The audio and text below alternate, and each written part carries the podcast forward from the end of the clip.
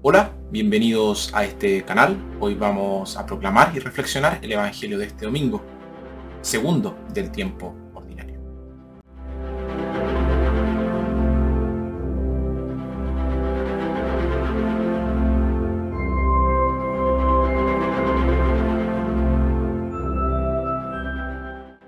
Nuestra primera lectura tomada de Isaías habla del siervo que Dios ha elegido para que Israel vuelva a él. Y no solo Israel, sino a todos los pueblos. Nuestra segunda lectura, tomada de la primera carta a los Corintios, Pablo recuerda a los cristianos de Corinto su llamada a la santidad. Y nuestro Evangelio, tomado de Juan, la profecía de Isaías se cumple en Jesús. Él es el siervo elegido de Dios que quita los pecados del pueblo y lo bautiza con el Espíritu Santo. Evangelio de nuestro Señor Jesucristo según San Juan. Al día siguiente Juan vio a Jesús que se acercaba a él y dijo, Este es el Cordero de Dios que quita el pecado del mundo. A este me refería yo cuando dije, Detrás de mí viene uno que es superior a mí, porque existía antes que yo. Yo mismo no lo conocía, pero la razón por la cual yo bautizo con agua es para que Él se manifieste a Israel. Juan dio testimonio diciendo, yo he visto que el Espíritu bajaba desde el cielo como una paloma y permanecía sobre él. Yo mismo no lo conocía, pero el que me envió a bautizar con agua me dijo, aquel sobre quien veas que baja el Espíritu y permanece sobre él, ese es quien bautizará con Espíritu Santo. Y como lo he visto, doy testimonio de que este es el Hijo de Dios. Palabra del Señor.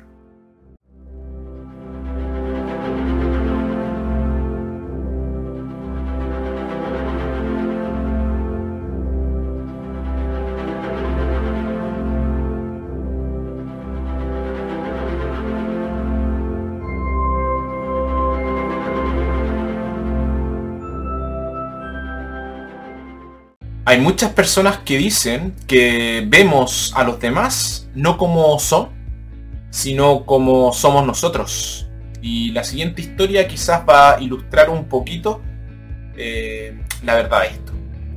Hay una vez un rey que llamó a uno de sus siervos. El mismo sirviente era conocido por ser un hombre cruel, mezquino y que no tenía amigos. Y el rey le dijo, quiero que vayas y viajes a lo largo y ancho de mi reino y encuentres para mí una persona verdaderamente buena. El hombre se fue y en el curso de su viaje conoció y habló con un gran número de personas. Sin embargo, después de mucho tiempo volvió al rey diciendo, he buscado en todo el reino como me pediste. Yo no pude encontrar ni una sola persona verdaderamente buena. Todos ellos, sin excepción, son mezquinos, son crueles, engañan y son tremendamente malvados. La buena persona que busca no se encuentra por ninguna parte. Entonces el rey llamó a otro siervo, y este hombre era conocido por su generosidad y bondad, y era amado por todos. Y el rey le dijo, ve y recorre mi reino a lo largo y ancho, y encuéntrame a una persona que sea verdaderamente malvada. El hombre fue y viajó por todas partes, pero después de mucho tiempo volvió al rey diciendo, he fallado en la, tarea que me diste que hiciera. Encontré personas que están descarriadas, personas que están engañadas, personas que actúan en la ceguera o en la mala pasión, pero en ninguna parte pude encontrar a una persona que sea verdaderamente mala. Todos ellos son buenos de corazón, a pesar de las cosas malas que han hecho. Vemos a las personas no como son, sino como somos nosotros. Y el Evangelio de hoy nos proporciona otra ilustración de esta verdad.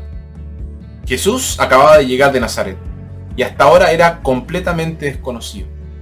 Por lo tanto necesitaba a alguien que lo presentara al público y así lo lanzara a su misión pública.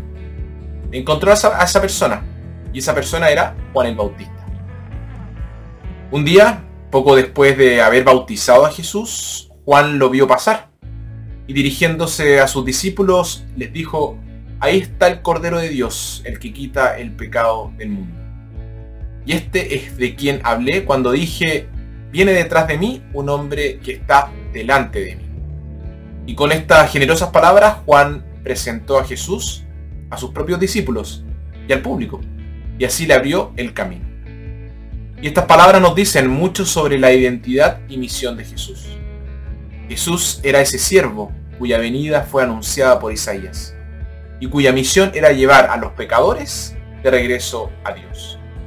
Pero estas palabras también nos dicen mucho sobre el tipo de persona que era Juan. Juan podría haber ignorado a Jesús o haberlo criticado, pero lejos de hacer esto, lo señaló a la gente, lo edificó delante de ellos y no lo vio como una amenaza, sino como un amigo y aliado. Y así facilitó el, el inicio de su misión. Y esto muestra lo bueno y generoso que era Juan. Y aquí hay una lección importante para cada uno de nosotros. Si siempre estamos encontrando fallas en otras personas, siempre menospreciándolas, debemos mirarnos a nosotros mismos. Es posible que estemos hablando más de nosotros mismos que de otras personas. Una vez que nuestro corazón está abierto a los demás, descubrimos el bien en ellos. E incluso cuando está escondido. Y Jesús es el ejemplo supremo de todo esto. ¿Cómo consiguió que los, que los pecadores cambiaran su forma de vida?